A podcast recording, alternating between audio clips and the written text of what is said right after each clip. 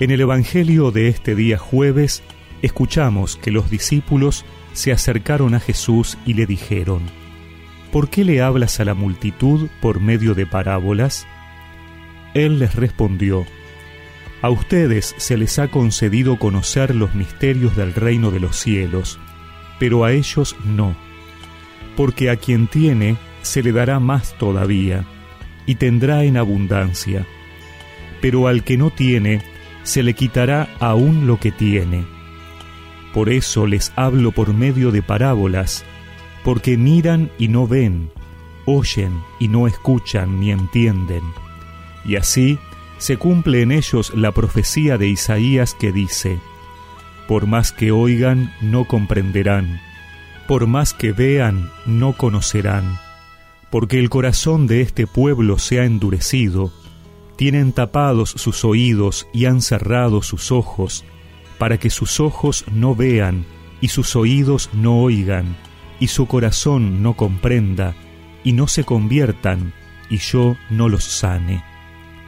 Felices, en cambio, los ojos de ustedes porque ven, felices sus oídos porque oyen. Les aseguro que muchos profetas y justos desearon ver lo que ustedes ven y no lo vieron, oír lo que ustedes oyen y no lo oyeron.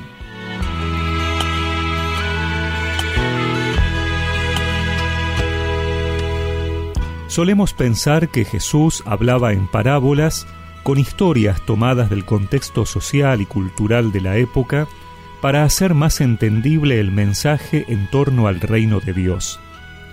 Pero aquí vemos que ni siquiera sus discípulos le entienden mucho y por eso le preguntan sobre el porqué del uso de este recurso literario. Jesús parece querer desconcertar y confundir, pero así se cumplen las escrituras. Este pueblo tiene el corazón endurecido. Jesús no ha venido a convencer por medio de explicaciones racionales sobre quién es Dios y la importancia de creer en Él. Jesús ha venido a revelar quién es Dios, pero para eso se requiere un corazón abierto, dispuesto. No se llega a Dios por explicaciones lógicas o demostraciones científicas, sino por la aceptación de un misterio que sobrepasa nuestras capacidades, y por eso requiere ser expresado de otra manera. Nos acercamos a Él, pero no podemos abarcarlo. Lo vemos, pero no podemos poseerlo. En cambio, sus discípulos, aquellos que han aceptado la invitación a seguirlo, son los que lo ven y lo oyen de verdad, porque reconocen en Él al enviado de Dios. Así también, hoy, aceptar a Dios en nuestras vidas no supone una comprensión en términos de racionalidad humana de todo lo que su palabra nos dice.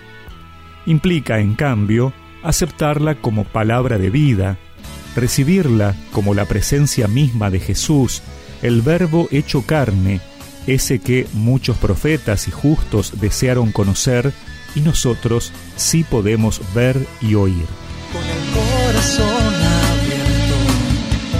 ante ti Jesús para ofrecer mi vida y la llenes de tu amor.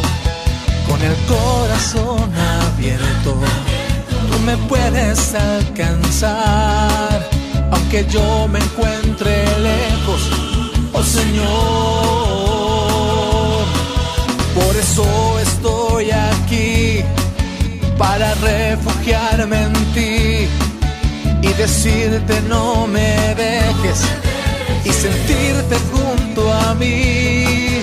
Te amo, yo te amo. Lo que tú has sido en mi vida, nadie lo